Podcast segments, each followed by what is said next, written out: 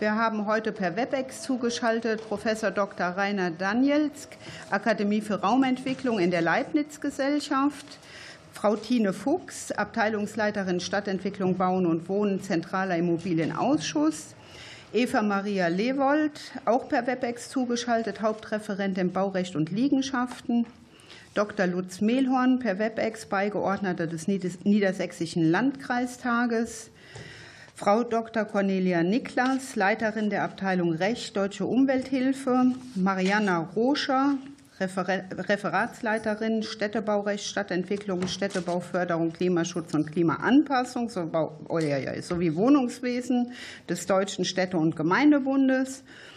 Frau Dok Herr Dr. Holger Schmidt per WebEx, Rechtsanwalt und Diplomgeograf. Professor Dr. Willi Spanowski, ebenfalls, ebenfalls per WebEx, äh, Professor für öffentliches Recht an der Rheinland-Pfälzischen Technischen Universität Kaiserslautern-Landau. Frau Anne-Kathrin Tögel, Referatsleiterin für Stadtentwicklung und Flächenpolitik bei der Deutschen Industrie- und Handelskammer. Herr Magnus Wessel, auch per WebEx, Leiter Naturschutzpolitik und Koordination Bund für Umwelt und Naturschutz Deutschland e.V. Vielen Dank, dass Sie heute hier bei uns sind, uns Ihre Expertise zur Verfügung stellen und möchte Sie nur darauf hinweisen, dass dieser Ausschuss oder diese Ausschusssitzung auch aufgezeichnet wird und entsprechend dann übers Internet noch mal ausgestrahlt wird.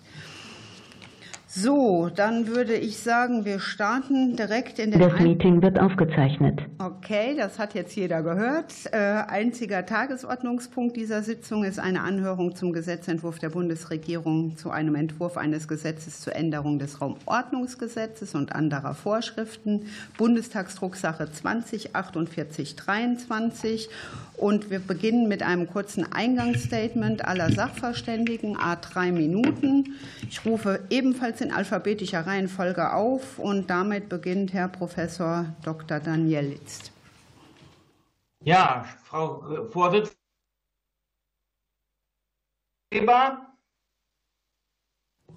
Ja, bisschen... alles gut. Ja, ja. Dann, dann würde ich zu drei Punkten nehmen. Zu Nummer 3, Paragraph 6 Absatz 2. Ich bin grundsätzlich für eine Flexibilisierung durch eine Stärkung des Zielabweichungsverfahrens finde das aber in der vorliegenden Form etwas riskant und finde vor allen Dingen die in der Begründung genannte, den Begründung genannten Sachverhalt dieses Vertragsverletzungsverfahren im Hinblick auf den großflächigen Einzelhandel durch die EU nicht angemessen, weil das eigentlich äh, hier die Gefahr besteht, dass das zentrale Ortesystem, was eine Stärke der deutschen Raumstruktur ausmacht, gefährdet wird durch diese Formulierung dieses Paragraphen.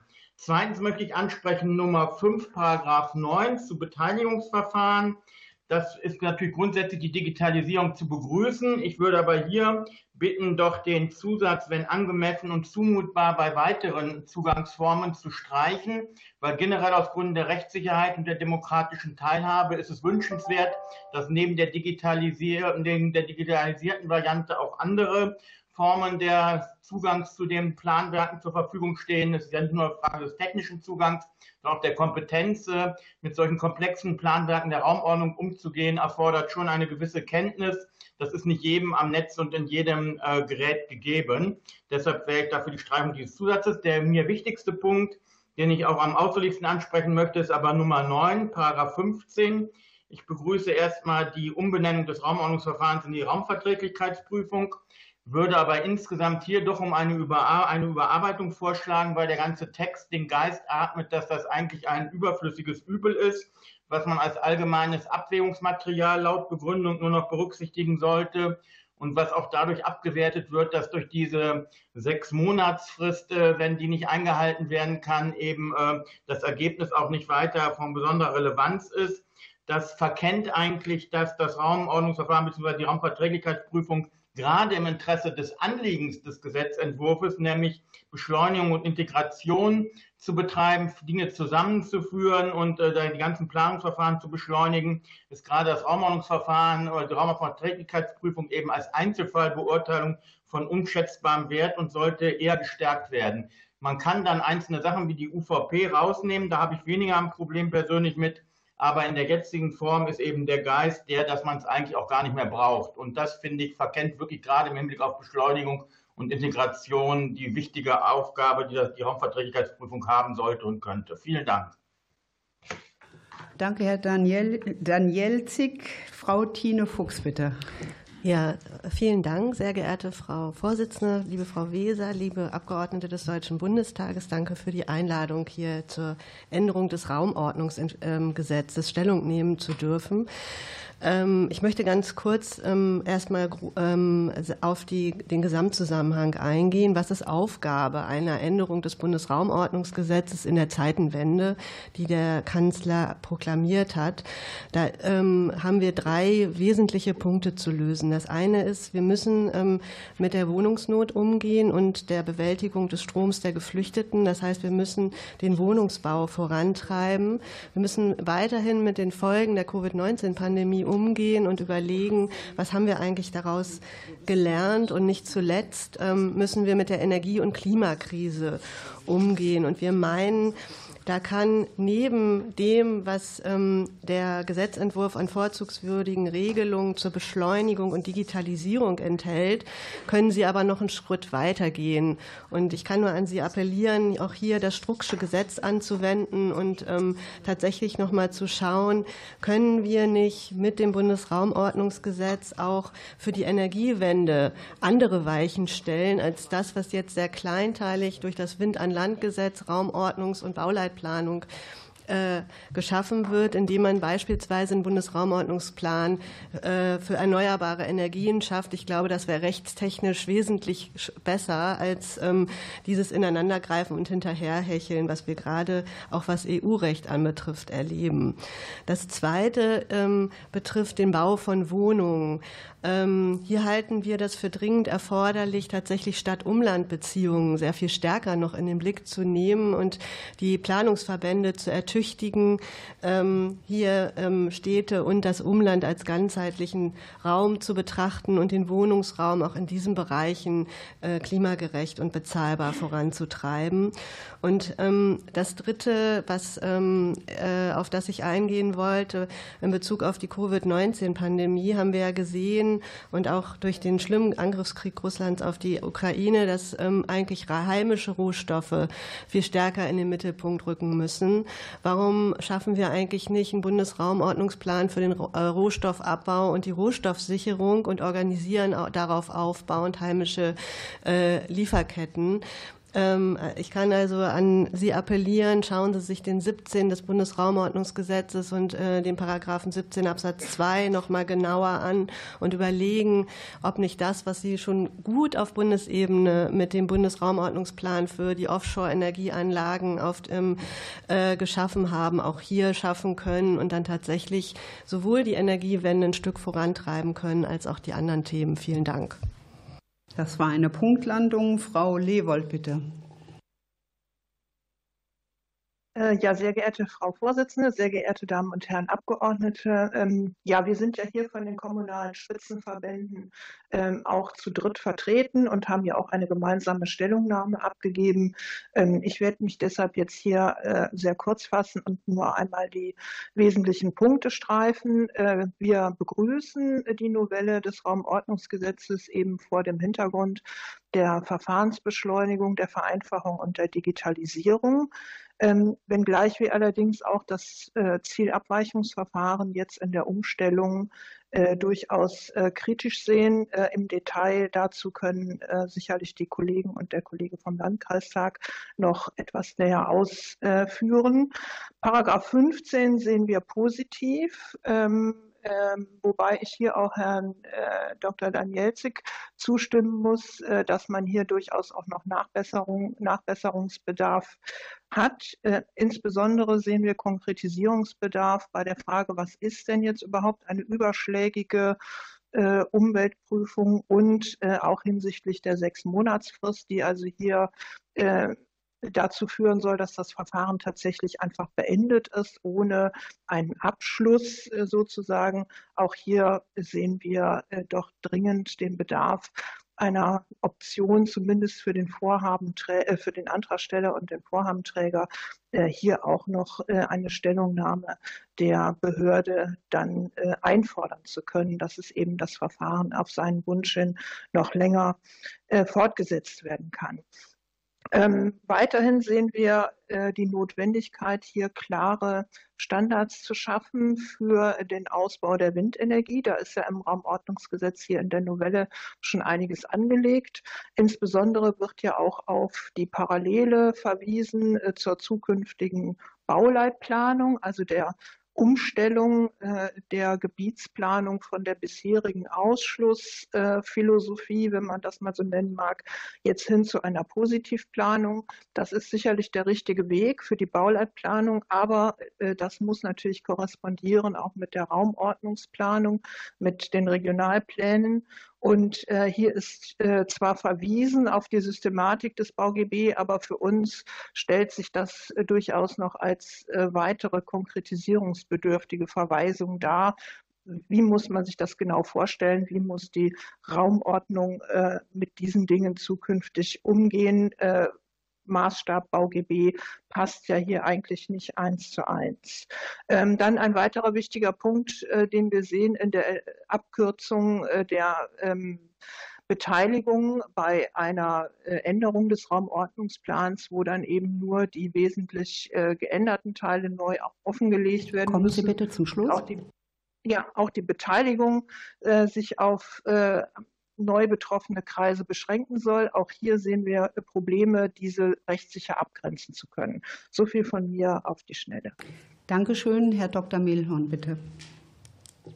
Vielen Dank, sehr geehrte Damen und Herren Abgeordnete, Frau Vorsitzende. Ähm, in Anbetracht der Zeit ähm, zwei mal zwei kurze Punkte. Ähm, auf die ich mich fokussiere. Im Übrigen verweise ich auf die Stellungnahme der Bundesvereinigung. Ein ganz zentraler Punkt, äh, den ich vortragen möchte, sind die Go-To-Gebiete, Artikel 13 in Ihrem Gesetz. Sie wollen die Go-To-Gebiete auf europäischer Ebene, wo wir noch nicht richtig wissen, äh, wie die konkret auch mal aussehen werden. Das Europäische Parlament hat da noch nicht das letzte Wort gesprochen. Verknüpfen mit Windenergiegebieten. Ähm, hier ist ganz vieles gut gemeint, unterstützen wir. Wir wollen keine Doppelprüfungen haben. Wir müssen das Genehmigungsverfahren entlasten, um den Ausbau der erneuerbaren Energien zu beschleunigen. Aber gut gemeint ist nicht immer gut gemacht.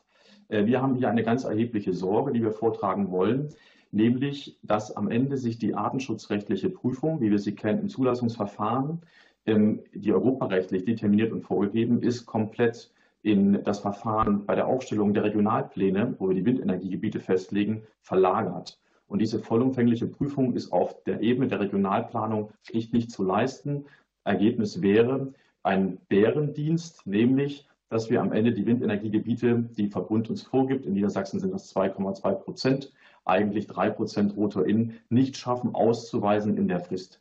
Ähm, das wäre schlecht. Mögliche Lösung wäre, hier erstmal den Artikel 13 streichen oder die Windenergiegebiete mit den Kulturgebieten entkoppeln oder sich ganz ehrlich machen und sagen, auch auf europäischer Ebene, es reicht die grobmaßstäbliche artenschutzrechtliche Prüfung bei der Erstellung oder Aufgabe der Windenergiegebiete.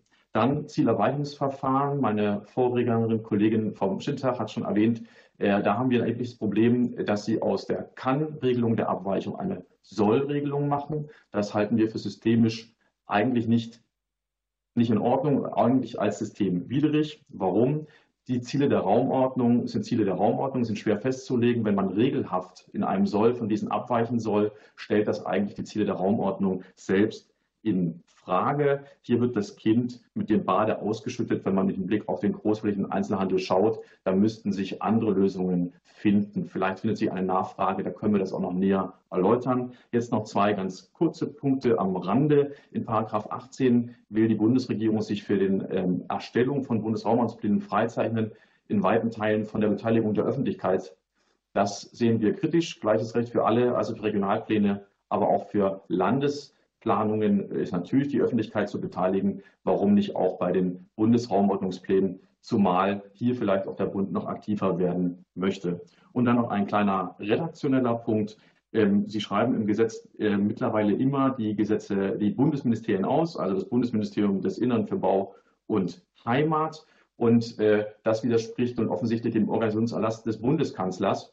Ähm, dem letzten. Und sie müssen nun immer mühselig kleinteilig nachziehen. Hier könnte man zur alten Praxis zurückkehren in den Bundesgesetzen, nämlich zum Beispiel von dem für Raumordnung zuständigen Bundesministerium reden. Das würde am Ende auch viele staatsrechtliche Fragen Dank, nicht aufkommen lassen. Dankeschön. Dank.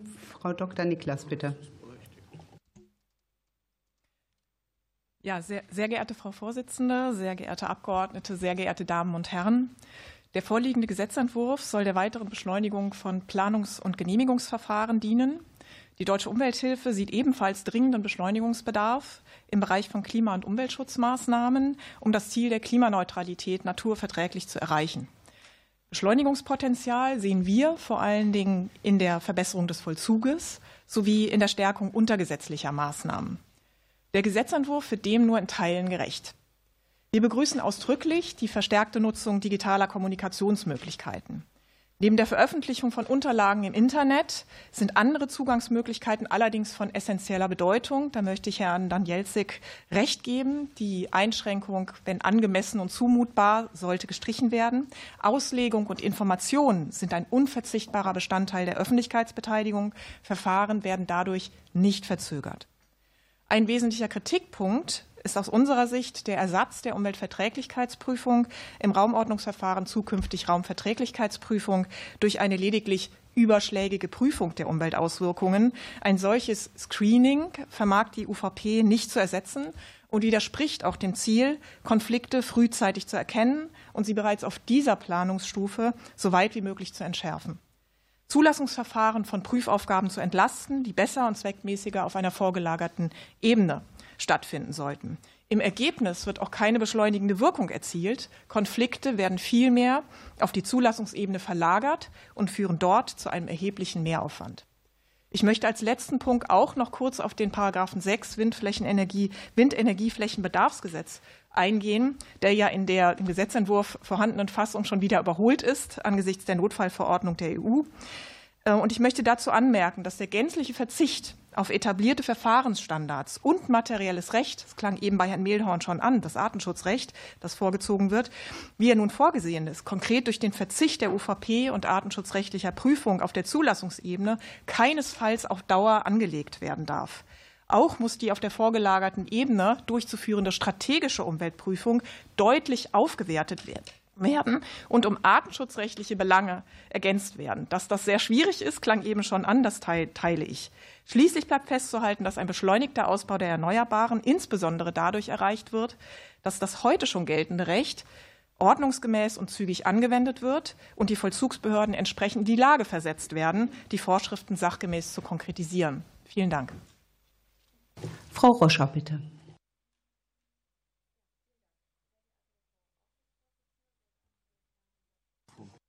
Machen Sie bitte Ihr Mikrofon an. Ja, okay. Danke. Vielen Dank. Ähm, dann bedanken wir uns auch aus Sicht des Deutschen Städte- und Gemeindebunds, heute hier sprechen zu können, ähm, zu diesem durchaus äh, begrüßenswerten Gesetzesvorstoß, damit wir aber hier auch ein, tatsächlich eine Beschleunigung in Planungs- und Genehmigungsverfahren erzielen können, bedarf es einiger Nachbesserungen. Meine Kolleginnen und Kollegen von den kommunalen Spitzenverbänden hatten schon auf einige Punkte hingewiesen. Deswegen würde ich hier noch mal einige Punkte herausheben.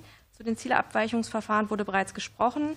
Ich möchte noch mal gerne die Aufmerksamkeit auf Paragraph 7 Absatz 3 äh, legen. Hier wird nicht nur äh, hier werden nicht nur die Eignungsgebiete abgeschafft, sondern es wird hier quasi eine neue Plankategorie eingeführt, die wir in Anbetracht der bisher ähm, bisherigen Rechtsprechung, auf die hier Bezug genommen wird und die sehr problematisch ist und insbesondere dazu geführt hat, dass eine Unzahl an Regionalplänen in den letzten Jahren gefallen sind, ähm, auf gar keinen Fall im Gesetz in der Form manifestiert werden sollte.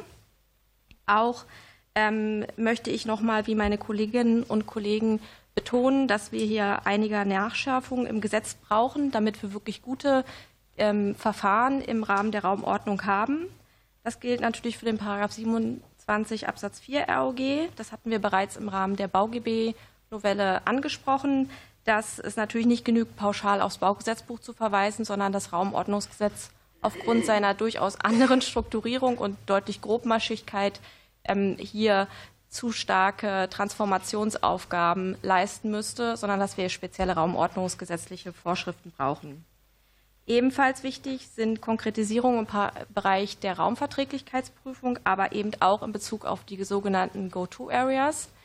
Hier regen wir an, in Ergänzung zu dem, was meine Kolleginnen und Kollegen schon gesagt haben, die Vorgaben im Hinblick insbesondere auf den Natur- und Artenschutz näher zu konkretisieren, und zwar in Form von Rechtsverordnungen.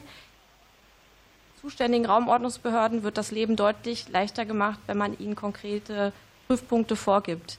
Gerade im Rahmen der Raumverträglichkeitsprüfung wird auf Begriffe verwiesen, die in der Rechtsprechung hoch umstritten sind und die umfassende und viel zu detaillierte Einzelfallprüfungen bedürfen.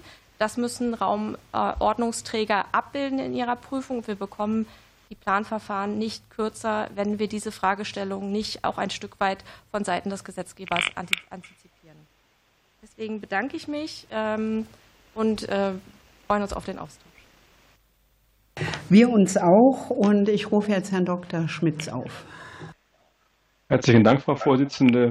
Ich möchte auf folgende Punkte sehr gerne hinweisen. Zunächst ähm, ähm auf den Umstand, dass 6.2 äh, ROG die Zielabweichung modernisiert wird und äh, auch zu einer Beschleunigung führen wird, indem das gebundene Ermessen nunmehr Platz greift. Ähm, das ist äh, ein wichtiges Signal um zu einer Abkehr von der bestehenden Zurückhaltung der zuständigen Behörden äh, zu gelangen, die immer äh, wieder sich in der Not sehen, auf den Plangeber zu verweisen, der auch kleine Details letztendlich in umfänglichen Änderungsverfahren ähm, angehen soll. Das ähm, ähm, oftmals sind es auch sachfremde Erwägungen, die da eine Rolle spielen, die dann aber verbrämt werden mit dem Hinweis, dass eben hier dass ähm, ähm, eben freie Ermessen das Maßgebende sei.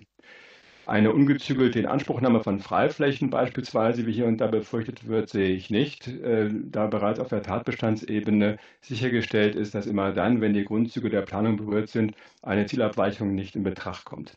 Ich möchte dann sehr gerne ans Herz legen, sich einmal den sieben äh, anzuschauen und äh, diese Vorschrift zu nutzen, um unmittelbar wirksam einen erheblichen Ausbau der Windenergie äh, zu ermöglichen. Und zwar aufgrund äh, der Tatsache, dass das sehr umständliche, An sehr umständliche Anpassungspflicht der Bauleitplanung, die in 1 Absatz 4 Baugesetzbuch geregelt ist, ähm, wir weite Flächen haben, die durch die Regionalplanung ausgewiesen wurden als Windvorranggebiete, wo aber ältere Flächennutzungspläne eine Windnutzung gerade nicht vorsehen. Und hier haben wir eine Pattsituation, die durch die Änderung äh, zum 1.2.23 im Baugesetzbuch auch nicht aufgelöst wird. Bezogen auf die Bestands ähm, Regionalpläne haben wir es weiterhin mit der Situation zu tun, dass ähm, aufgrund ähm, eben widerstreitender Regelungen auf Flächennutzungsplanebene und Regionalplanebene ähm, weiten Flächen Windenergie nicht verwirklicht werden kann. Würde in 7 Absatz 3 Satz 2 zu den Vorranggebieten ein Halbsatz angeführt, so wie ich das vorgeschlagen habe, dann äh, würde unmittelbar, das heißt, also wir müssen nicht warten ähm, bis ähm, zu dem Zeitpunkt, wo wirklich dann, die BGB-Änderungen äh, wirksam werden, sondern unmittelbar würden Weiteflächen der Windenergie zugeführt. Deswegen äh, sollten wir diese Chance, sollten diese Chance äh, nutzen. Zu ähm, Paragraph ähm, 15 möchte ich noch abschließend kurz sagen, ähm, äh, der ist grundsätzlich meiner Meinung nach äh, gelungen. Ähm, auch die doppelte Durchführung der Umweltverträglichkeitsprüfung ist nicht erforderlich. Allerdings sollte man sie noch einmal anschauen. Ähm, dass bei einem automatischen äh, Abbruch des Verfahrens äh, der Vorhabenträger leider keinerlei Anspruch auf Fertigstellung der Gutachten hat. Das sollte man ändern und schließlich Schluss. Wäre, zu, wäre zu überlegen, ob man nicht ähm, bezogen auf die Nachforderung der Verfahrensunterlagen die Fristen angleicht. Das sind meine Dankeschön. Punkte. Vielen Dank. Herr Professor Spanowski, bitte. Sehr geehrte Frau Vorsitzende, sehr geehrte Damen und Herren Abgeordnete, vielen Dank für die Gelegenheit, äh, Stellung nehmen zu dürfen. Äh, in meiner schriftlichen Stellungnahme habe ich mich auf drei Punkte bezogen, äh, zu denen ich jetzt auch noch Anmerkungen machen möchte. Ähm, fokussiert ist der, Änderung, des Änderungs, der Änderungsgesetzentwurf auf die Vereinfachung von Planungs- und Genehmigungsverfahren. Diesbezüglich teile ich die Einschätzung von Frau Fuchs, die vorgetragen hat, dass eigentlich auch noch andere Aspekte mitgenommen werden sollten, die sie verortet hat bei dem Bundesraumordnungsplan für parallel zum Bundesraumausplan für Hochwasserschutz. Ähm, es sind einige Themenfelder, die drängend sind und die äh, ebenfalls äh, angesprochen werden sollten, etwa die Sicherung, mittel- bis langfristige Sicherung von äh, raumbedeutsamen Rohstoffen, Gewährleistung einer nachhaltigen Wasserversorgungsstruktur, Schaffung großräumiger Freiraumverbundsysteme und auch die Sicherung der Flächenressourcen oder auch das Thema unterirdische Raumordnung, drängende Fragestellungen, die neben dem Ziel des Planungs- und Genehmigungsverfahrens zu beschleunigen ist, drängende Planungsanforderungen auslösen, die angesprochen werden sollten.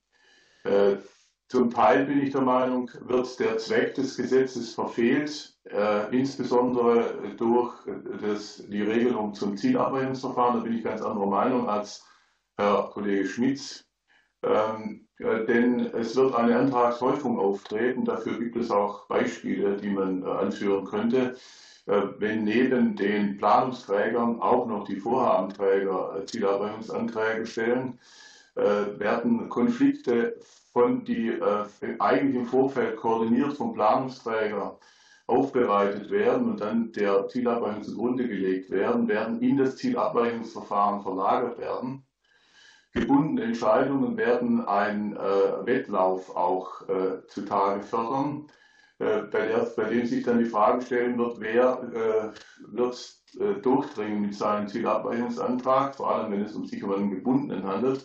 Auch die Folgen scheinen mir nicht bedacht zu sein bei einer gebundenen Entscheidung wäre auch zu bedenken, welche Konsequenzen es hat, wenn dann Verzögerungen auftreten und äh, unter Umständen auch Haftungsfragen dann äh, zu klären sind, zumal die äh, Zielabweichung nach der Rechtsprechung als Verwaltungsakt deklariert wird und dann natürlich auch entsprechende Rechtsschutzmöglichkeiten gegeben wären. Die äh, Möglichkeit nur einer überschlägigen Umweltprüfung im Rahmen des Raumordnungsverfahrens äh, halte ich an sich für möglich, ist aber auch eine Einschränkung dessen, was wir eigentlich bisher schon haben. Die bisher war herrschende Meinung, dass es nicht nur eine horizontale, sondern auch eine vertikale Abschichtungsmöglichkeit gibt, hat also bereits einen Planungsträger im Rahmen des Bebauungsplansverfahrens eine Umweltprüfung durchgeführt und sie bereits jetzt so abgeschichtet werden. Ich komme gleich zum Punkt. Letzter Schlusspunkt ist dann eben die Notwendigkeit der Anhaltung der Unionskonformität in Bezug auf die Auswahl der Windenergieflächen und da gibt okay. es eben erhebliche Diskrepanzen. Dankeschön. Frau Tögel, bitte. Sehr geehrte Frau Vorsitzende, sehr geehrte. Bei mir, bei mir leuchtet es? Ja, okay, gut. Sehr geehrte Damen und Herren Abgeordnete, haben Sie vielen Dank. Langwierige Planungs- und Genehmigungsverfahren sind für Unternehmen eine der großen Herausforderungen, denn sie sind Hemmnisse bei der Transformation zu einer klimaneutralen und digitalen Wirtschaft. Im Zusammenspiel mit der maroden Infrastruktur führt das im internationalen Wettbewerb zu erheblichen Standortnachteilen und schleichend verspielt Deutschland damit seine klassischen Standortvorteile. Der vorliegende Gesetzentwurf geht in Bezug auf Beschleunigung in die richtige Richtung und wird von uns grundsätzlich unterstützt bleibt aber hinter den auch durch den Koalitionsvertrag geweckten Erwartungen ähm, zurück, sodass aus Sicht der Wirtschaft bei einzelnen Punkten weiterer Handlungsbedarf besteht. Wir begrüßen die Digitalisierung des Beteiligungsverfahrens bei der Aufstellung von Raumordnungsplänen, die Flexibilisierung des Zielabweichungsverfahrens und die Befristung der Raumverträglichkeitsprüfung. Sehr viel mehr Beschleunigungspotenzial sehen wir jedoch noch in der Vermeidung von Doppelprüfungen und der Reduzierung von Verfahrensstufen. Besonders deutlich wird das bei Autobahnen und Schienenwegen. Hier muss das Raumordnungsverfahren häufig noch vor der eigentlichen Linienbestimmung und dem Planfeststellungsverfahren durchgeführt werden. Das führt zu langwierigen Doppelprüfungen und mehrfachen Beteiligungsverfahren. Die Verfahrensstufen sollten reduziert und in einem integrierten Verfahren, einem Hauptsacheverfahren durchgeführt werden. Damit können einzelne Verfahrensstufen entfallen und somit die ähm, Dauer der Verfahren erheblich reduziert werden, da doppelte Gutachten, doppelte Öffentlichkeitsbeteiligung und Umweltprüfungen entfallen würden. Wir schlagen daher das Einfügen eines weiteren Absatzes zu 15 Raumordnungsgesetzes vor. Dort sollte die Möglichkeit geschaffen werden, dass Vorhabenträger die Raumverträglichkeitsprüfung in einem integrierten Verfahren durchführen können. Die Erleichterung der Umweltverträglichkeits- und Artenschutzprüfung könnte für die Windenergie ein entscheidender Beschleunigungsfaktor werden. Allerdings könnte Deutschland da ähm, weitergehen und Vermeidung von Doppelprüfung bei allen artenschutzrechtlichen Prüfpflichten angehen. Leider wurde in anderen raumordnungsrelevanten Vorschriften lediglich ähm, redaktionelle Folgeänderungen umgesetzt. Aus unserer Sicht sollten hier auch Beschleunigungspotenziale geprüft und umgesetzt werden. Und insgesamt ähm, im Planungs- und, Planungs- und Genehmigungsverfahren ähm, zu beschleunigen, sollten grundlegend Bau-, Umwelt- und Verwaltungsverfahrensrecht für alle Wirtschaftsbereiche überprüft und beschleunigt werden. Vielen Dank für Ihre Aufmerksamkeit. Herzlichen Dank. Herr Wessel, bitte.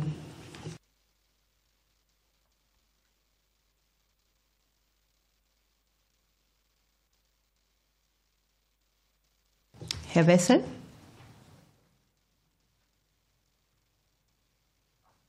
Kommen Sie rein? Offensichtlich nicht. Ja, ja, unten, ich sehe im Bild. So, nächster Versuch. Ja, jetzt klappt es, prima. Wunderbar. Herzlichen Dank ähm, für die Einladung und die Gelegenheit, hier zu sprechen. Das Raumordnungsgesetz hat ja den Auftrag, die verschiedenen gesellschaftlichen Belange und die Belange des Natur- und Umweltschutzes miteinander in Einklang zu bringen. Beschleunigung und Integration heißt an dieser Stelle also nicht Beschleunigung technischer Infrastruktur, sondern Beschleunigung aller Verfahren. Der aktuelle Gesetzentwurf schafft es nicht, eine Balance zwischen den Belangen des natürlichen Klimaschutzes, des Biotopverbundes und der technischen Infrastruktur zu schaffen. Wir schlagen daher dringend eine Anpassung auch des 2 Absatz 2 Raumordnungsgesetz vor, um dort den natürlichen Klimaschutz und damit einhergehend dem Biotopverbund ein anderes Gewicht zu geben. Der zweite Punkt ist, dass das Raumordnungsgesetz eine stabile Planungs- und Rechtsgrundlage für alle schaffen soll. Das wird mit einer verstärkten Zielabweichung für Private sicherlich nicht geschafft. Wir haben eine ganze Reihe von rechtlichen Unsicherheiten, die damit einhergehen. Die Verbesserung der förmlichen rechtsverbindlichen Beteiligung der anerkannten Naturschutzverbände muss im Gesetzesvorhaben selbstverständlich gewahrt bleiben. Auch bei der Zielabweichung wird es da weiteren Diskussionsbedarf geben.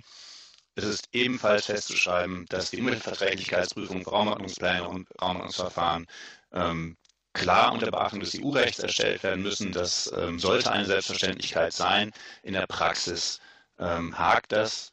Ähm, wir können ansonsten einer Reihe der Vorredner ähm, zustimmen, denn ähm, die öffentliche Auslegung nur über die Internetveröffentlichung wird sicherlich keine ähm, dauerhafte Möglichkeit für jeden ähm, in der Bundesrepublik bieten, zumindest digitale Formate barrierefrei und durch die üblichen Open Source Software zugänglich zu machen, sollte an der Stelle tragfähig sein.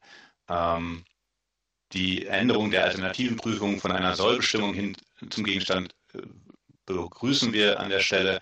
Schwierig ist aber in der Tat dort auch wieder ähm, die Gleichbehandlung von privaten und ähm, anderen Interessen im Rahmen der Diskussion. Auch die Beteiligung der allgemeinen Öffentlichkeitsbeteiligung, Paragraph 18, ähm, äh, ist in diesem, an diesem Punkt als kritisch anzusehen ebenso die Änderung im äh, Gesetz zur Umweltverträglichkeitsprüfung, um vermeintliche Doppelprüfungen zu vermeiden und Prüfabläufe zu beschleunigen, können diese natürlich mit dem Prinzip der Abschichtung, das bereits der Praxis entspricht, ähm, sich wechselseitig ergänzen, sodass dort auch kein zeitlicher Verzug zu sehen ist. Zum Gesetz äh, zur Erhöhung des Ausbaus von Windenergie an Land ähm, ist es ja insgesamt eine etwas skurrile Situation, dass wir den Verweis haben auf zukünftige ähm, rechtliche Regelungen. Ich glaube, das hat, überholt die Praxis gerade sehr schnell. Ähm, da wird immer noch der Fehler gemacht, dass übersehen wird, dass auch in der jetzigen Eilverordnung davon ausgegangen wird, dass Gebiete nur dann ausgewiesen werden können, wenn die bestehenden Probleme im Vorlauf bereits abgeräumt worden sind. Das heißt, die Go-to-Areas entsprechend artenschutzfachlich, entsprechend äh, naturschutzfachlich vorgeprüft worden sind. Das ist im überwiegenden Fall Kommen Sie zum Schluss, bitte. nicht der Fall. Herzlichen Dank. Dankeschön. Wir starten jetzt in die Frage- und Antwortrunden. Es ist jeweils fünf Minuten vorgesehen für eine Frage, eine Antwort. Das heißt, je kürzer die Frage, desto mehr Zeit für die Antwort. Wir starten mit der SPD. Wer die Frau Maschek, bitte. Ja, vielen Dank, Frau Vorsitzende. Aufgrund der Kürze der Zeit will ich mich auf zwei Fragen konzentrieren. Und zwar wurde jetzt Paragraph 6 häufiger angesprochen und auch in Stellungnahmen immer wieder genannt. Die Formulierung von Kann- oder Soll-Regelung wurde unterschiedlich, be, äh, wurde unterschiedlich bewertet. Mich interessiert, und die Frage geht an Herrn Danielzig, als auch an ich weiß nicht, wie viele Vertreterinnen der Spitzenverbände antworten können. Äh, wie kann denn eine Formulierung gut aussehen, beziehungsweise welche Einschränkungen müsste es geben, dass sie dem äh, erstens der EU-Kommission gerecht wird, aber auch dem Zentralorteprinzip nicht zuwiderläuft? Und die zweite Frage, die ich habe, bezieht sich auf die auf sechs Monatsfrist. Die Frage geht an Herrn Schmitz. Ähm, welches Risiko haben denn aus Ihrer Perspektive die Vorhabenträger, wenn nach sechs Monaten keine verbindliche Stellungnahme vorliegt und aber das weitere Verfahren dann angestrebt wird? Zuerst Herr Professor Danielzig. Äh, ich weise noch mal darauf hin, Sie teilen sich die Antwortzeit mit Ihrem Kollegen Dr. Schmitz. Dankeschön. Wie viel war die Antwortzeit?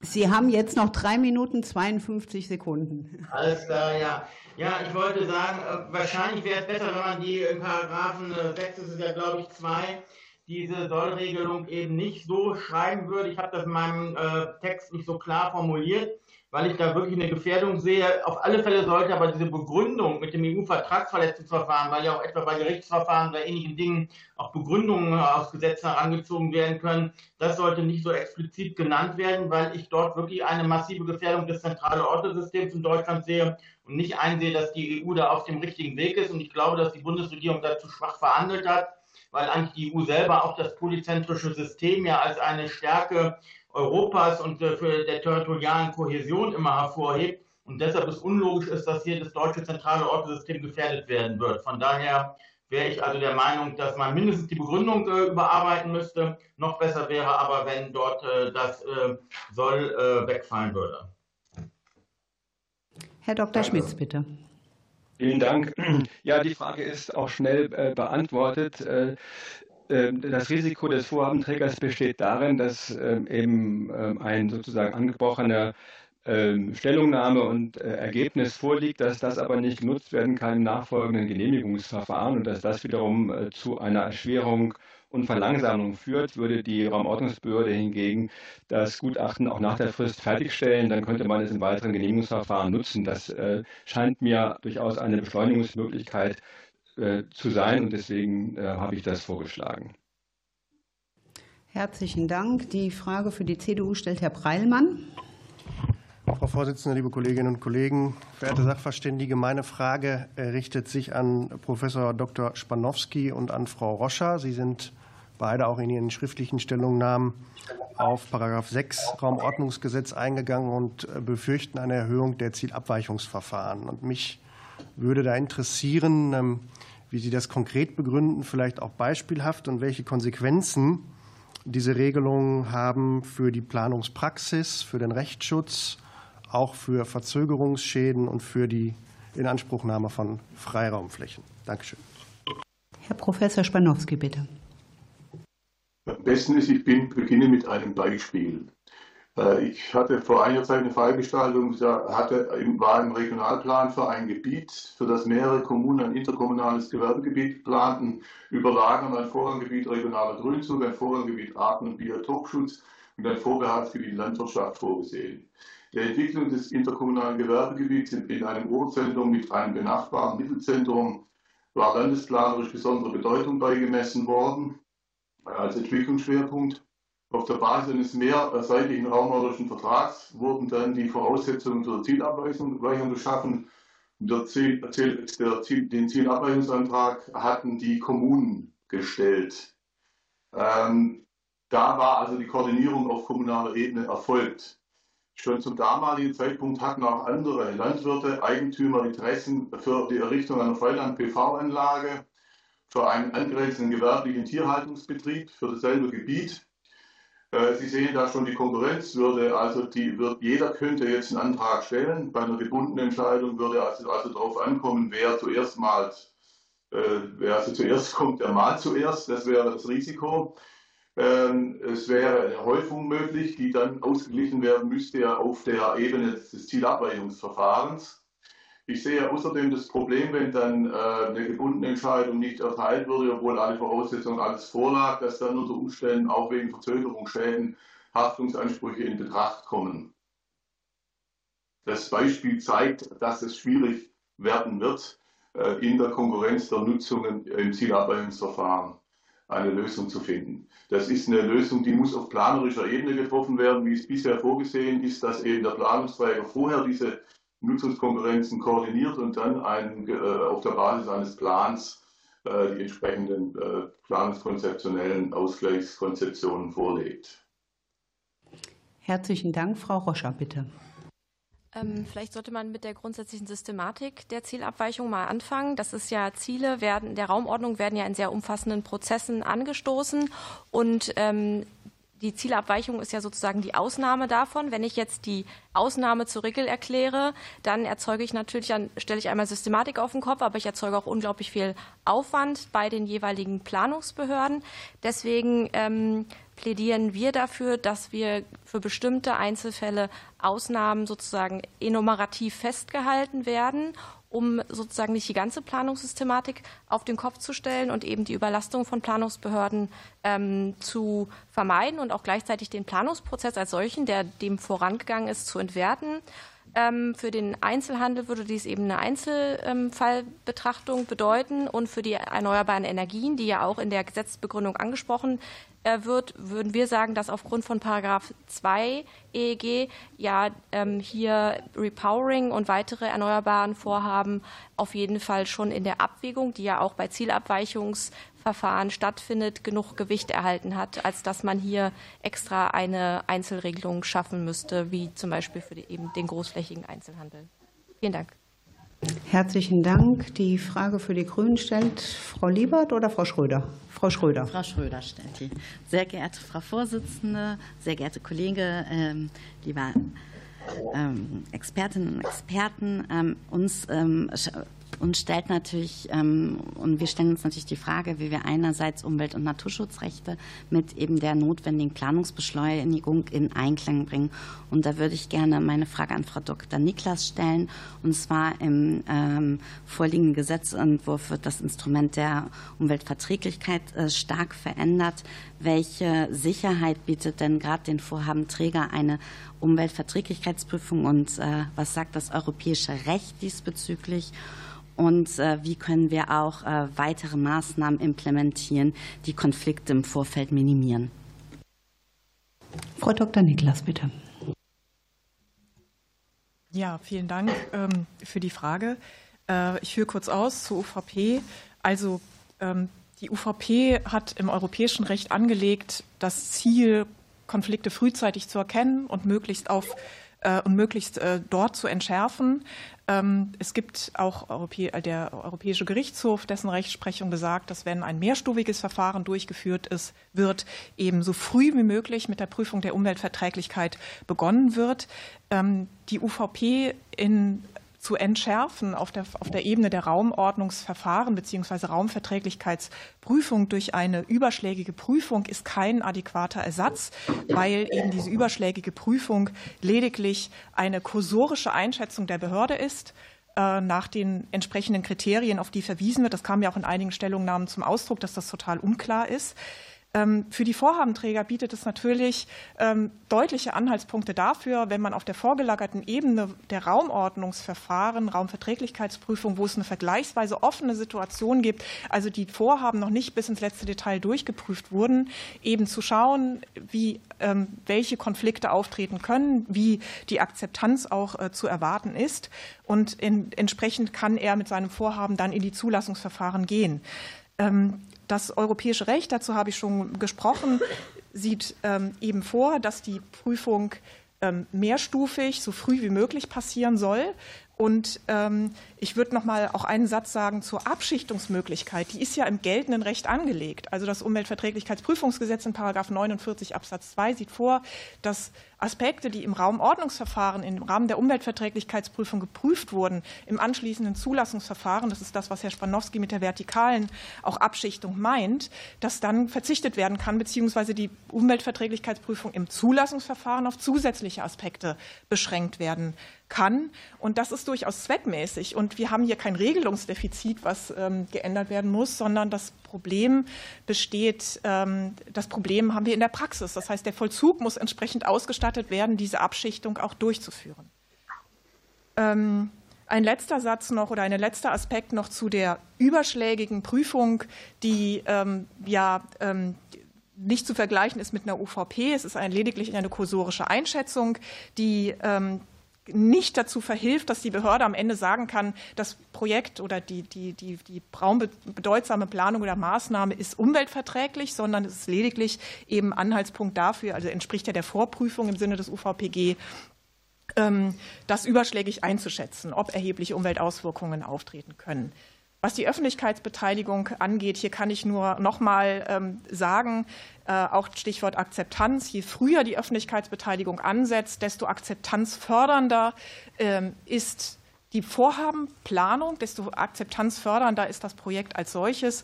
Und ähm, die das kann man zum Beispiel auch dadurch anreichern, dass man eine Antragskonferenz vorsieht im Raumordnungsverfahren. Das wäre entsprechend der Bundesfachplanung im NABEC möglich. Und genau, also das ähm, als Ergänzung dazu. So viel. Dankeschön. Die Frage für die AfD stellt Frau Bachmann. Vielen Dank, Frau Vorsitzende, liebe Kollegen, liebe Sachverständige.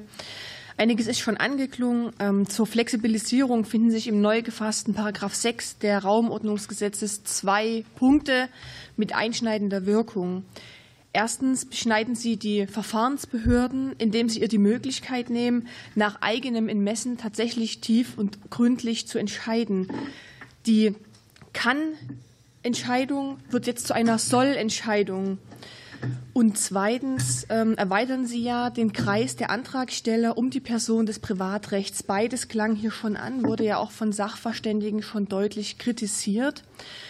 Was wird es aber tatsächlich in der Praxis bedeuten, wenn wir uns das mal vorstellen? Das bedeutet, dass Investoren die in Windparks investieren wollen, diese planen wollen, jetzt quasi wie Pilze aus dem Boden schießen. Die sind ja auch schon in Lauerstellung und hier Zielabweichungsentscheidungen entsprechend einbringen. Ähm, das Ganze wird eigentlich dazu führen, dass, und das klang auch schon an, die Behörden entsprechend im Antragsverfahren überlastet werden sein und dass die verbindlichen Ziele des Freiraumschutzes, und das hat Frau Roscher ja auch schon angesprochen, quasi eigentlich ausgehöhlt werden. Ich möchte Frau Dr. Niklas und den Herrn Spanowski bitten, noch einmal folgende zwei Fragen zu konkretisieren. Erstens, sollte die bisherige Kannregelung im Zielabweichungsverfahren besser einfach beigehalten werden? Und zweitens, ist die bisherige Beschränkung der Antragsberechtigung auf die öffentlichen Stellen nicht sinnvoller, als die Erweiterung eben des Antragstellerkreises auf Personen des Privatrechts zu erweitern. Vielen Dank für die Konkretisierung. Frau Dr. Niklas, bitte. Vielen Dank ähm, für diese Fragen. Ähm, ich würde mich ganz klar für eine Beibehaltung der Kannregelung aussprechen, auch aus dem von, von meinen Vorrednern zahlreich genannten. Die Sollvorschrift weicht die Bindungswirkung der Ziele auf, das heißt die Steuerungswirkung der Ziele. Das maßgebliche Steuerungsinstrument auch der Raumordnung wird abgeschwächt, deutlich abgeschwächt. Und ich ähm, muss auch ehrlich sagen, ich verstehe äh, die Diskussion nur in Maßen. Also es wird ja in der, in der Gesetzesbegründung äh, deutlich verwiesen auf, de, auf das anhängige oder die anhängigen Vertragsverletzungsverfahren zum großflächigen Einzelhandel. Und ähm, es geht also darum, dass man nun eine Änderung, die eine weit, deutlich weitreichendere Auswirkung hat, wie wir das jetzt ja schon auch ähm, äh, ähm, von einigen Sachverständigen gehört haben, für eine einzige Branche aufgegeben wird, sozusagen, die Steuerungswirkung der Ziele. Und ich würde mal so sagen, es bleibt ja die Entscheidung des Europäischen Gerichtshofs abzuwarten, wie das in anderen Gelegenheiten immer geschieht. Also da kann ich Ihnen zahlreiche aus dem Umweltbereich nennen, wo man sich immer erstmal vom Europäischen Gerichtshof äh, die Watschen abholt. Und ähm, es gäbe natürlich auch, selbst wenn der EuGH ein, eine Verletzung der Niederlassung Leistungs- und Dienstleistungsfreiheit hier sehen würde gegen, ähm, ähm gegen gegenwärtig, das gegenwärtig, im gegenwärtig geltenden Paragraphen 6 ROG, dann ließe sich doch vorzugswürdig das geltende Recht dadurch ändern, dass man entsprechende Ausnahmeregelungen eben für den Einzelhandel formuliert. Ähm, oder auch, also sollte es bei der Sollbestimmung bleiben, könnte man natürlich auch die Voraussetzungen, die dort formuliert sind, noch ein bisschen enger fassen, indem man statt, ähm, dass, ähm, wenn die Abweichung unter raumordnerischen Gesetz, äh, Gesichtspunkten vertretbar ist, ändert in statt vertretbar ist naheliegt, wählt. Die zweite Frage ähm, zur Beschränkung auf ähm, die öffentlichen Planungsträger und äh, das quasi die Erweiterung auf die privaten, da kann ich nur meinem Kollegen Herrn Bessel beipflichten. Auch das ist natürlich öffnet natürlich den Zielabweichungen Tür und Tor und sollte nicht passieren. Herr Professor Spanowski, bitte.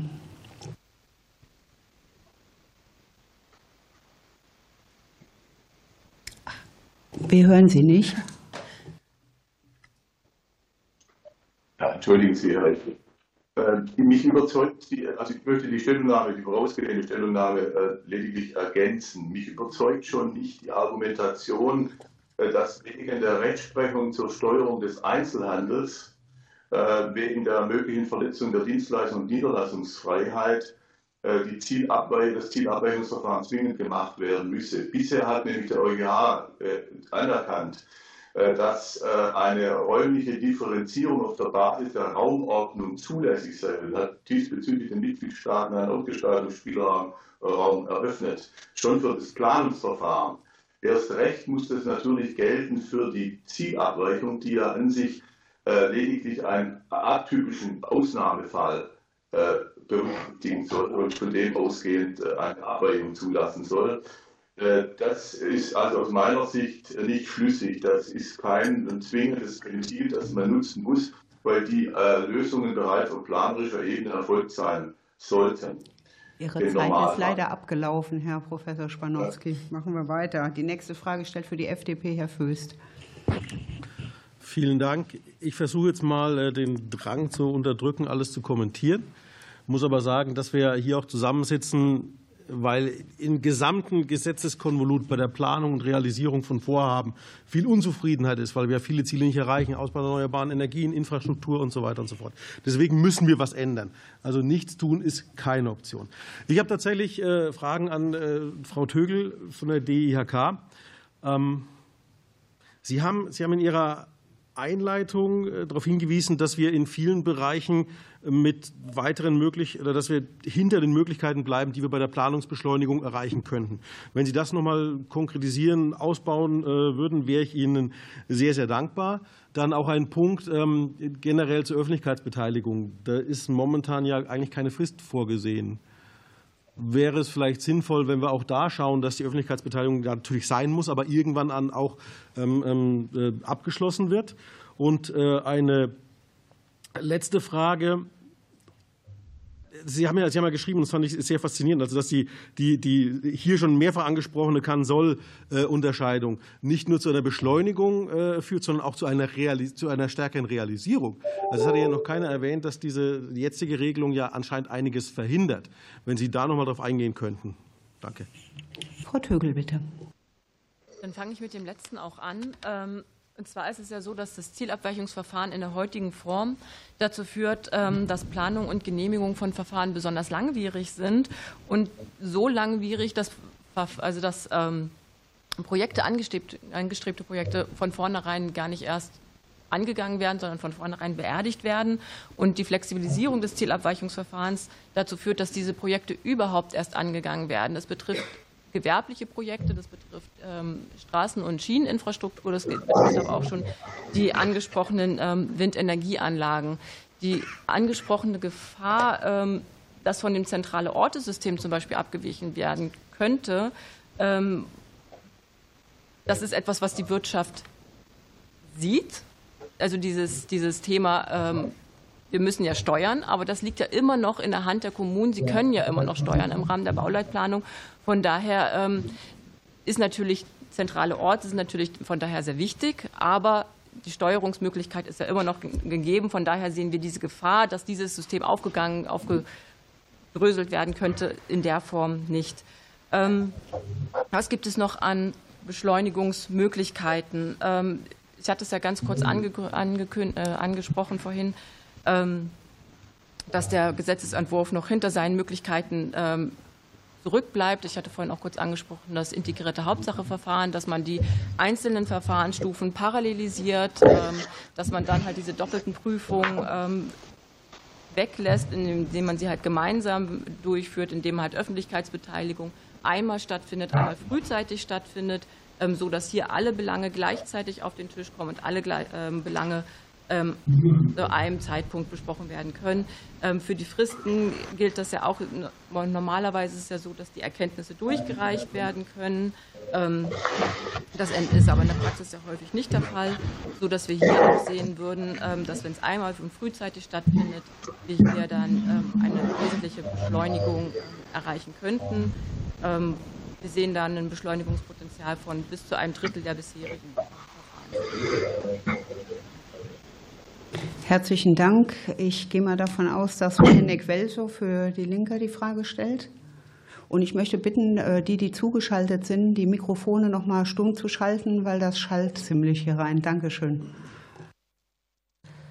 Ja, vielen Dank. Äh, meine zwei Fragen gehen an Herrn Wessel.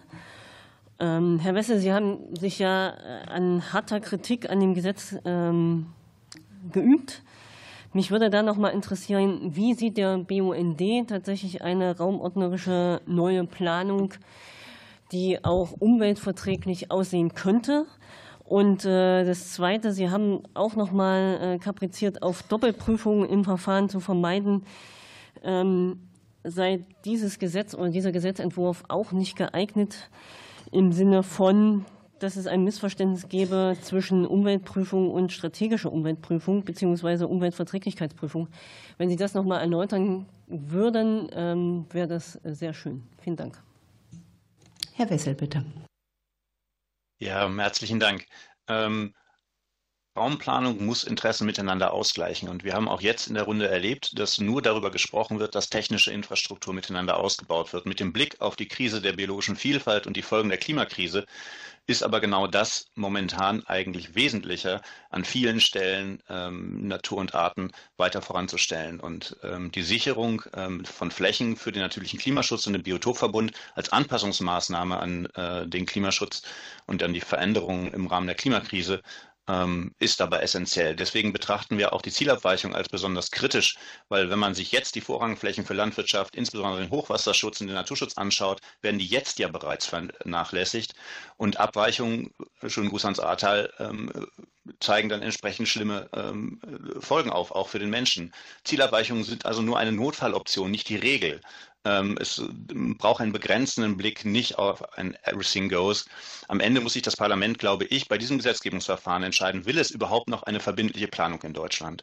Über Zielabweichungen kann man diskutieren, aber es ist nun mal was anderes, ob ich von Zielen abweiche und dazu quasi verpflichte, wie im jetzigen Gesetzentwurf, oder ob ich sage, Raumplanung, Raumordnung muss regelmäßiger angepasst werden. Am Ende, das haben ja eine Reihe der Kolleginnen und Kollegen ja auch festgestellt, bräuchte es eigentlich eine Ausweitung äh, der Planung unterirdische Raumordnung nochmal als Stichwort mit in den Raum geworfen.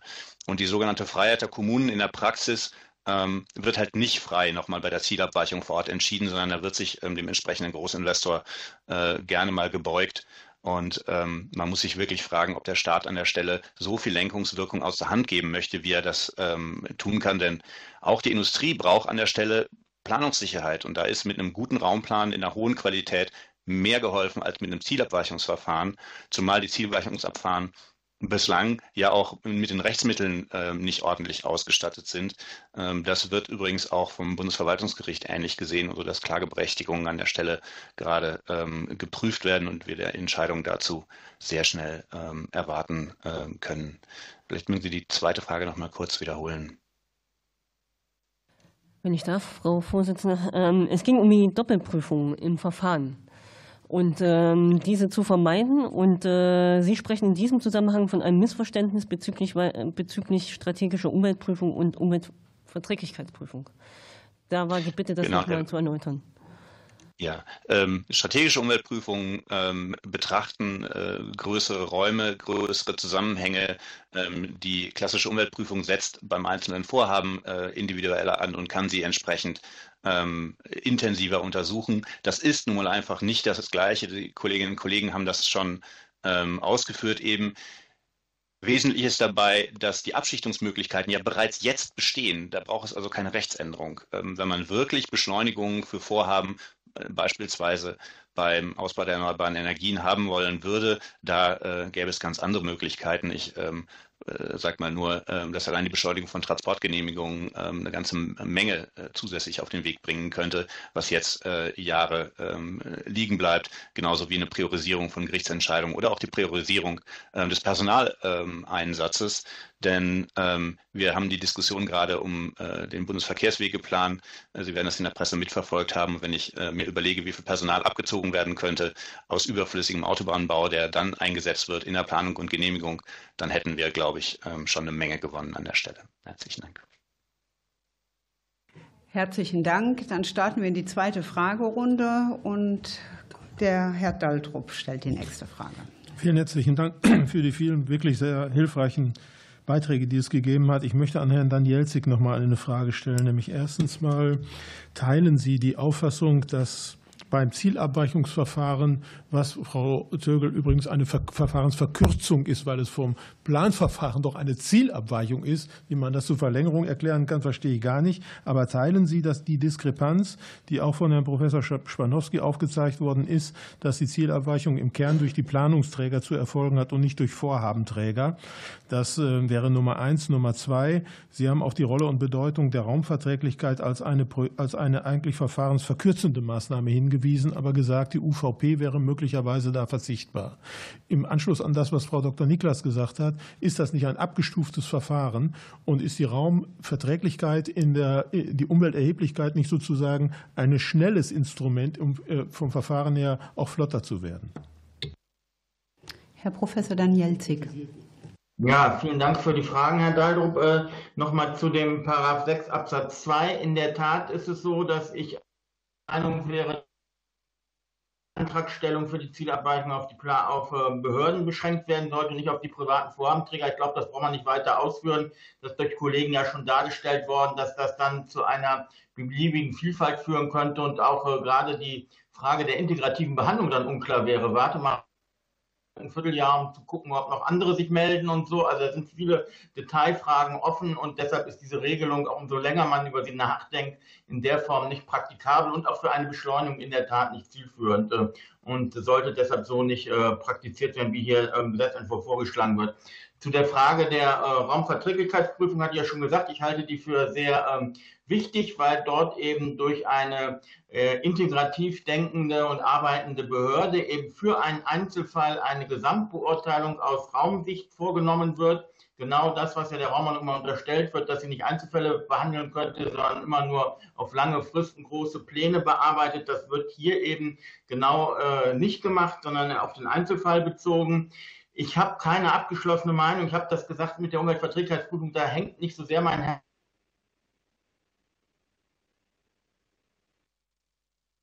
und der insgesamt Abwertung als reines Abwägungsmaterial. Äh, da kann man verschiedene Auffassungen zu haben, äh, inwieweit da die Beschleunigung dadurch gegeben ist oder nicht.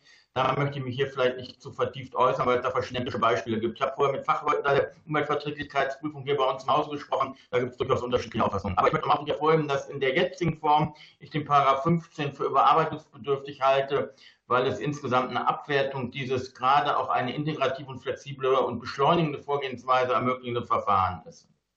Danke. Herzlichen Dank. Herr Breilmann stellt dann wieder die nächste Frage für CDU-CSU. Frau Vorsitzende, vielen Dank. Ich glaube, bei den Stellungnahmen heute ist deutlich geworden, ähm, dass sich in diesem Gesetzentwurf vieles auf ähm, Beschleunigung ähm, ausrichtet.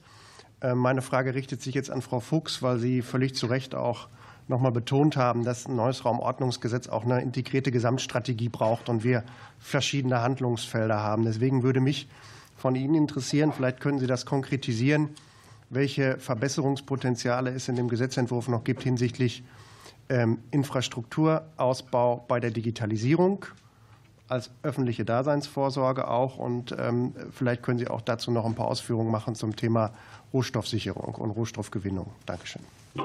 Frau Fuchs, bitte. Ja, vielen Dank ähm, für die Frage. Ähm, äh, als erstes ähm, zur Frage Digitalisierung. Da sehen wir auf jeden Fall noch Verbesserungsbedarf in dem 2, Absatz 2 des Raumordnungsgesetzes, nämlich die digitale Infrastruktur äh, und ich verkürze das mal auf ähm, äh, dem Niveau von ähm, Glasfaser tatsächlich flächendeckend anzubieten. Und man könnte den zwei ähm, Absatz 2 um die digitale Infrastruktur ergänzen äh, und das dann zum Teil der öffentlichen Daseinsvorsorge machen, weil ähm, wir sehen, dass wir eben noch nicht flächendeckend schnelles Internet in Deutschland haben, sondern noch viele Räume, wo wir leider gar kein Internet oder wenn Internet, dann jedenfalls nicht schnell haben. Und gerade wenn wir digitale, und das war ja die Frage, Gesundheitsdienstleistungen und weiteres äh, auch in der Fläche anbieten wollen, ähm, dann müssen wir da weiterkommen und da kann uns die, ähm, genau das helfen. Ähm, die zweite Frage zielte auf die Frage des, der Rohstoffsicherung und dem, des, auf den Rohstoffabbau.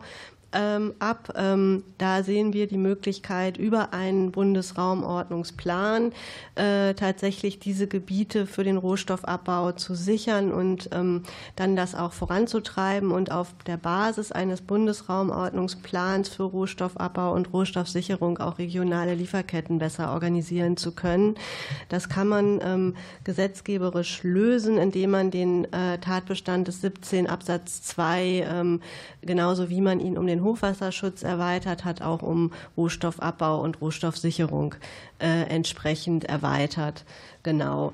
Ähm, wenn ich jetzt noch ein bisschen Zeit habe, würde ich gerne ähm, ergänzen zu dem Sekt, der Diskussion zum 6 Absatz 2, die in meinen Augen ein bisschen aufgeregt geführt wird, ähm, weil äh, ich finde, dass äh, der Bundesgesetzgeber hier einen Vorschlag gemacht hat, und das haben wir auch in der Stellungnahme ausgeführt, der ähm, darauf abzielt, ähm, eben nicht ähm, einen Freifahrtschein zu geben, äh, von Zielen der Raumordnung abweichen zu können, sondern ja da Tatbestandsmerkmale reingeschrieben hat, nämlich reingeschrieben, wenn die Abweichung unter raumordnerischen Gesichtspunkten vertretbar ist und die Grundzüge der Planung nicht berührt sind. Und man könnte, wenn denn das so, auf, äh, so ein Aufreger ist, das Ganze auch noch ergänzen um das, was ähm, in der Begründung steht, nämlich äh, mit den zentralen Ortesystemen des jeweiligen Landes vereinbar. Äh, dann hätte man vielleicht eine Win-Win-Situation erzielt, indem man äh, eben einerseits äh, sagt, ja, wir haben dieses schwebende Verfahren auf der EU-Ebene ähm, und ähm, wollen da eine Lösung anbieten und andererseits wird doch noch mal deutlich, worauf eigentlich diese Zielabweichungsverfahren beschränkt sein können. Vielen Dank. Herzlichen Dank. Ich gehe mal davon aus, die Frau Schröder ist für Bündnis 90 die Grünen die nächste. Frau Liebert hat mich inzwischen verlassen. Ähm, vielen Dank äh, für die äh, Stellungnahmen bisher. Ähm, mich würde noch mal interessieren, dass die Raumordnung ja primär das Ziel hat, dass wir möglichst früh Konflikte der Raumordnung ausräumen. Und entsprechend wollen wir sie auch novellieren. Also ich glaube, das ist ja immer noch die Basis dessen, warum wir dieses Verfahren haben. Ähm, und mich interessiert dort nochmal die ähm, Prüfung der Standortalternativen, die Prüfung der Trassenalternativen und die Nullvariante. Was, was birgt das für Möglichkeiten, damit wir möglichst früh Konflikte ausräumen und äh, auch im Sinne ähm, zum Beispiel ähm, weniger konfliktreiche Trassenführung haben, zum Beispiel äh, für die Netze, die wir brauchen bei der Digitalisierung oder jetzt auch bei den Stromleitungstrassen. Da würde ich gerne Frau Niklas und Herrn Professor Danielzig fragen. Frau Dr. Niklas zuerst. Ja, vielen Dank für die Frage ähm, zum Thema Standortalternativen äh, einschließlich Nullvariante. Ähm, die Standort- und Trassenalternativenprüfung ist im Paragraph 15 Absatz 1 Satz 1 Nummer 2 angelegt. Äh, danach ähm, sind im Rahmen der Raumverträglichkeitsprüfung ernsthaft in Betracht kommende Alternativen zu prüfen. Das geht weiter als die Prüfung die vorgeschrieben ist nach dem Umweltverträglichkeitsprüfungsgesetz in Paragraph 16. Das sind die vernünftigen Alternativen, die der Vorhabenträger einbringt, die danach zu prüfen sind. Ähm, von daher ist das auf jeden Fall schon mal ein guter Ansatz ähm, bei der Raumverträglichkeitsprüfung. Aber natürlich wäre es noch mal eine deutliche Erweiterung, wenn man die Nullvariante aufnimmt in diese Regelung in Paragraph 15 ähm, Absatz 1 Satz 1 Nummer 2 und man hätte dann quasi explizit auch die Pflicht, die Nichtdurchführung der raumbedeutsamen Planung oder Maßnahme in Betracht zu ziehen. Und das würde ja im Grunde genommen auch diesem Grundsatz entgegenkommen, dass die Flächeninanspruchnahme zu reduzieren ist, die ja in Paragraph 2 Absatz 2 sich auch in verschiedenen Regelungen wiederfindet. So viel vielleicht von mir. Herr Professor Danielzig, bitte.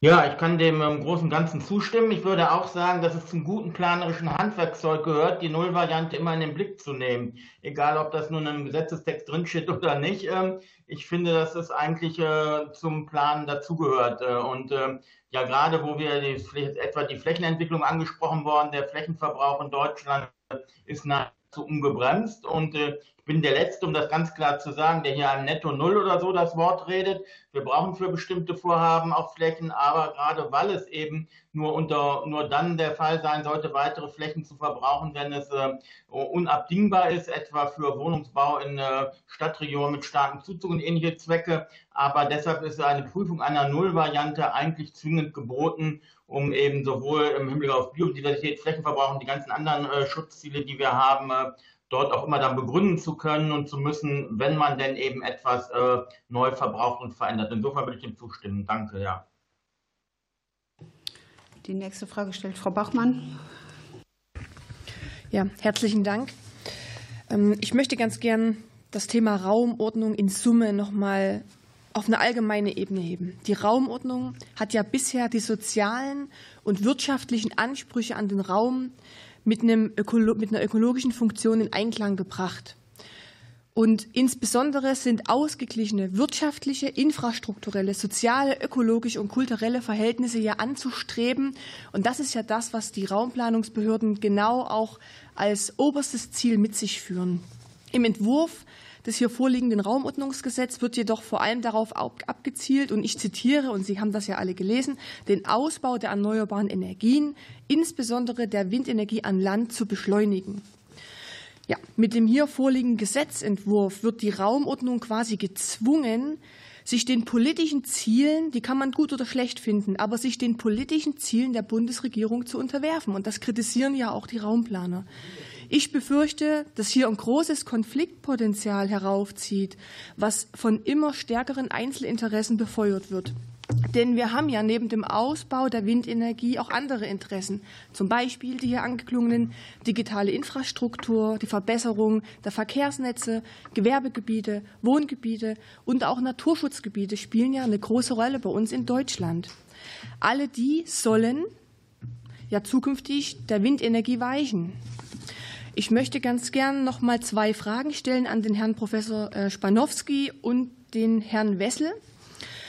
Herr Professor, wenn Sie in aller Kürze die Zielkonflikte, die hier aufziehen, noch mal kurz in eigene Worte fassen können. Und Herr Wessel, wenn Sie bitte Gemäß äh, dem Gesetzesentwurf entfallen ja auf Windenergiegebiete zukünftig die Umweltverträglichkeitsprüfungen und die artenschutzrechtlichen Prüfungen für Vögel. Und ich möchte Sie bitten, Herr Wessel, das mit Ihren eigenen Worten noch mal deutlicher herauszustellen. Sie haben das ja vorhin schon angesprochen.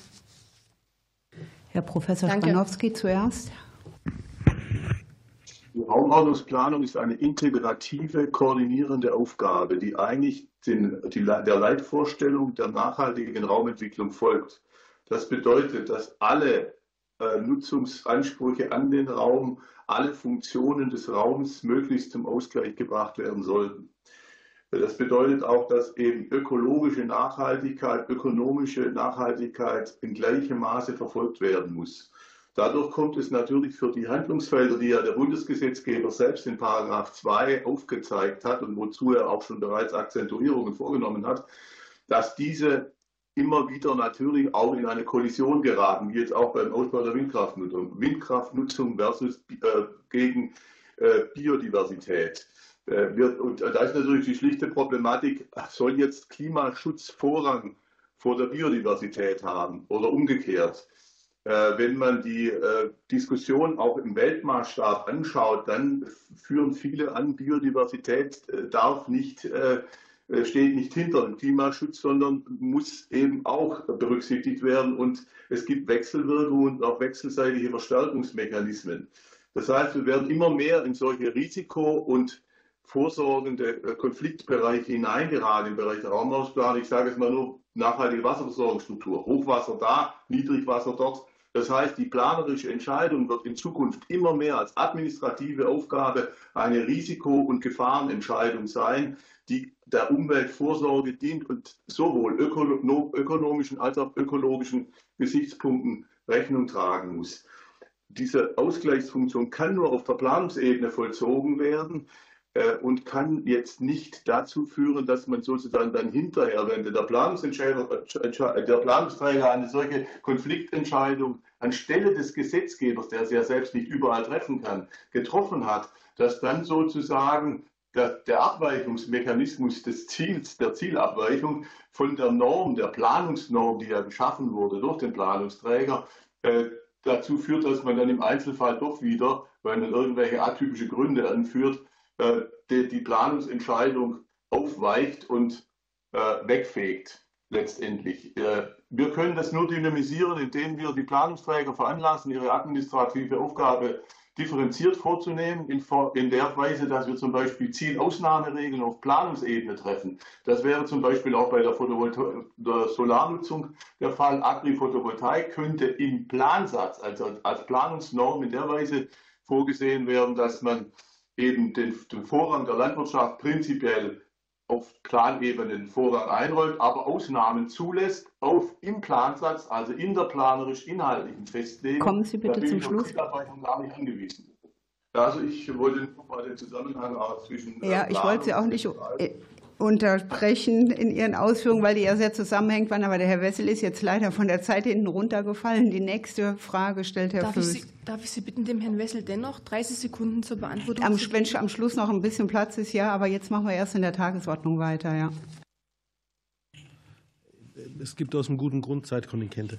Äh, und an der Stelle, äh, Frau Dr. Fuchs, vielen Dank, dass Sie auf die Gesamtheit des Paragraphen 6 mal hingewiesen haben, weil mir scheinen viele in dem Raum den nicht gelesen zu haben. Ich war selber versucht, den einmal hier vorzulesen, aber das kann ich mir jetzt mit Blick auf mein Zeitkontingent sparen. Ähm, ich habe tatsächlich noch äh, zwei Fragen, sowohl an die Frau Tögel als auch an die Frau Dr. Fuchs. Ähm, zum einen Frau Tögel, ich habe das Gefühl, wir müssen hier noch mal rausarbeiten, welches Problem wir lösen mit der ROG-Reform. Weil es ist ja nicht so, dass alles gut ist. Wenn Sie noch mal tatsächlich aus Praxissicht elaborieren können, die, die Doppelfristen, äh, die, die, die Doppelprüfungen, die Fristen, das Dauer, die, die Belastung, die uns äh, äh, oft entgegenstehen bei vielen Sachen. Das ist ein Punkt, der, der mich nach wie vor umtreibt und der jetzt in der Debatte, wie ich finde, nicht richtig gewürdigt wurde. Ein Punkt, ähm, Frau oder generell auch noch Frau, Frau Trögel und Frau Dr. Fuchs, weil jetzt äh, sagen wir mal, die Antragsberechtigung für Personen des Privatrechts auch Gegenteil der Debatte war. Geht damit die Welt unter, beziehungsweise was, was passiert, wenn wir das äh, einführen? Hier wird ja, da wird ja sagen wir mal, davon geredet, dass sich die Verwaltungen dann völlig überfordern werden. Also wenn Sie da noch mal kurz äh, Zustellung nehmen könnten. Ich hätte noch drei weitere Fragen, aber ich lasse es sein.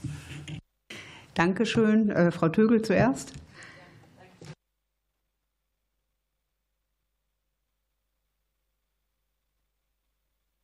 Stellen Sie bitte das Mikrofon an. Windenergieanlagen, ähm, das dauert im Mittelwert ähm, momentan knapp vier Jahre. Im günstigsten Fall ist es aber auch möglich, in fünf Monaten so eine Windenergieanlage aufzustellen. Im Bereich von Schienenvorhaben ist der Mittelwert 13,5 Jahre. Das ist auch, da sehen wir ein Beschleunigungspotenzial von mindestens fünf Jahren, in denen die ähm, Schiene. Schiene 13 Jahre. 13,5 Jahre, genau. das ist im, im Mittelwert. Es, es, kann durchaus länger gehen. Ähm, das hat natürlich für die Unternehmen an sich, die die planen, die die Vorhaben haben, hat, hat das natürlich eine große Betroffenheit. Es sind lange und kostenintensive Verfahren, aber auch gesamtwirtschaftlich gesehen ähm, führen natürlich diese, diese langen äh, Planungs- und Genehmigungsverfahren zu diesen Hemmnissen ähm, zu der Transformation, in der Transformation der Wirtschaft zu einer klimaneutralen und digitalen Wirtschaft.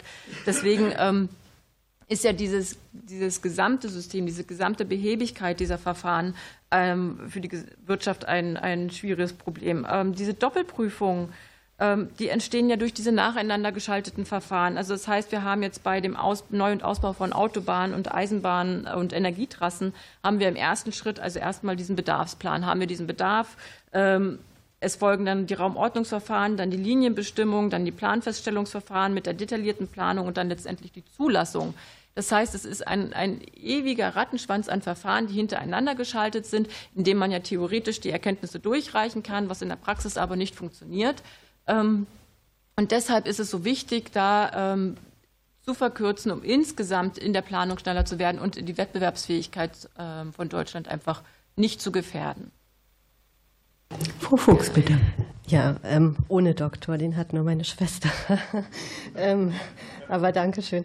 Ähm, zu dem 6 Absatz 2. Ähm, äh, da steht jetzt drin, antragsberechtigt sind auch Personen des Privatrechts. Das heißt, nicht die Entscheider über ähm, die Zulassung und die Zielabweichung sind zukünftig ähm, die Personen des Privatrechts, sondern äh, diejenigen, die solche Vorhaben planen und diese Planung mit vorantreiben, sollen zukünftig, und so ist ähm, jedenfalls der Wortlaut und auch die Gesetzesbegründung zu verstehen, sollen auch die Möglichkeit haben, den Antrag zu, zu stellen. Und dann ist immer noch äh, zu, von der zuständigen Raumordnungsbehörde zu prüfen, ob ein, äh, die Voraussetzungen für eine Zielabweichung vorliegen. Insofern ähm, habe ich das ja vorhin schon angedeutet, verstehe ich jetzt ähm, diese Aufregung um die Umwandlung ähm, äh, oder diesen Vorschlag ähm, des 6 Absatz 2 nicht wirklich. Ähm, und ähm, würde auf jeden Fall anregen, eher darüber nachzudenken, wenn man tatsächlich weiter beschleunigen will und schauen will, auch wie man gleichwertig für Gleichwertigkeit der Lebensverhältnisse in Deutschland sorgen will. Und wir sind hier ja auf der Ebene der Raumordnung, wie man Waren und Güter dann tatsächlich anbieten kann und äh, und äh, hier dann überlegt, dass man vielleicht das zentrale Ortekonzept noch mit in den Tatbestand aufnimmt, um die jetzt ähm, vorgeschlagene Formulierung, die wir für sehr gut heißen, weil es eben an der einen oder anderen Stelle durchaus mal Abweich Zielabweichungen geben kann, auf Ausnahmefälle beschränkt unter den Voraussetzungen, dann auch tatsächlich umsetzen zu können. Vielen Dank. Danke Ihnen. Und die heute letzte Fragestellerin ist Frau Hennig-Welsow. Ich versuche es auch fix zu machen und bitte Herrn Wessel noch mal um eine Klarstellung und zwar an dem Punkt. Sie haben vorhin gesagt, ähm, die geplanten Änderungen im Paragraphen 6 im ähm, Windbaugesetz heißt es wahrscheinlich, oder? Äh, dass es sei ersichtlich EU-rechtswidrig und ungeeignet. Äh, wenn Sie das noch mal klarstellen könnten, wäre das äh, auch wieder schön. Herr Wessel, bitte. Sehr gern. Ich bitte die kurzen Unterbrechungen zwischendurch zu entschuldigen. Ich habe ein krankes Kind zu Hause, das braucht zwischendurch Aufmerksamkeit. Ähm, die Etablierung von diesen sogenannten Go-To-Areas, die ja da ähm, mit ähm, in den Blick genommen wird, geht grundsätzlich davon aus, dass bereits zuvor Umweltverträglichkeits- und die Nichtexistenz unbewältigter artenschutzrechtlicher Konflikte untersucht wurde, sowohl ähm, in der Praxis als auch ähm, dann außerhalb dieser Gebiete geschaut wird, ob geeignete Minderungsmaßnahmen und Kompensationsmaßnahmen äh, etabliert sind. Das ist auch die Grundannahme der aktuellen Eilverordnung. Davon können wir aber regelmäßig in der Bundesrepublik nicht ausgehen. Die entsprechenden Flächen, die jetzt ähm, bereits als Vorranggebiete ähm, ausgewiesen sind als Beispiel, sind für gewöhnlich nur ganz kursorisch geprüft worden und ähm, an der Stelle nicht in der Lage, vollumfänglich die Sicherheit zu bieten, die Natur- und Artenschutz an der Stelle bietet. Das heißt gleichzeitig auch erhöhte Rechtsunsicherheit für diejenigen, die in den Gebieten jetzt planen wollen. Ich könnte mir vorstellen, dass Vorhabensträger an der Stelle jetzt erstmal abwarten, bis sich auf europäischer Ebene die Rechtslage finalisiert hat und bis der deutsche Gesetzgeber es geschafft hat, funktionierende Artenhilfsprogramme auf den Weg zu bringen, die in der Fläche ähm, real da sind. Die Raumordnung hat an der Stelle eine ganz wichtige ähm, Rolle, denn sie, sie ist momentan die einzige und erste Instanz, die die Flächen dafür dauerhaft sichern kann. Weswegen wir deutlich sagen würden, wenn wir schon über Zielabweichungen diskutieren, dann auch ähm, für ähm, den, die entsprechenden Artenhilfsprogramme oder ähm, für Wiedervernetzungsmaßnahmen. Ähm, das könnte man sich ja tatsächlich sogar noch vorstellen, um ein bisschen das Gleichgewicht wieder in die Landschaft zurückzubringen. Ähm, am Ende wird die Frage des Flächenzugriffs ähm, darüber entscheiden, nicht nur, dass wir die Flächen für die Go-to-Areas bekommen, sondern dass wir auch äh, rechtsverbindliche Flächen für die entsprechenden Kompensations- und Schutzmaßnahmen im Artenschutz bekommen. Sind damit alle Fragen beantwortet oder wäre dann vielleicht gerade noch mal von der Frau Bachmann die Rückfrage an Sie? Sie genau, dann könnten wir gerade die zweieinhalb nee, Minuten nee, von nee, Herrn Wessel ja, nee, nee, nutzen. nur der Herr Wessel, nicht Sie. Also wenn er noch darauf eingehen will, ja. Ansonsten machen wir jetzt hier Schluss. Ich, ich, glaube, an der Stelle ähm, ist alles gesagt. Die schriftliche okay. Stellungnahme haben wir leider ein bisschen verspätet einreichen können. Die wird sicherlich noch rumgeschickt. Da ist dann alles weitere. Alles klar. Gut. Dankeschön. Damit sind wir am Ende unserer heutigen Anhörung. Ich bedanke mich sehr liebe Sachverständigen, für Ihre Expertise, dass Sie heute uns hier zur Verfügung gestanden haben. Und wir treffen uns in der nächsten, dann öffentlichen Sitzung am 8. Februar zur gewohnten Zeit am gleichen Ort. Ich danke Ihnen und ich schließe hiermit die 31. Sitzung. Dankeschön. Vielen Dank.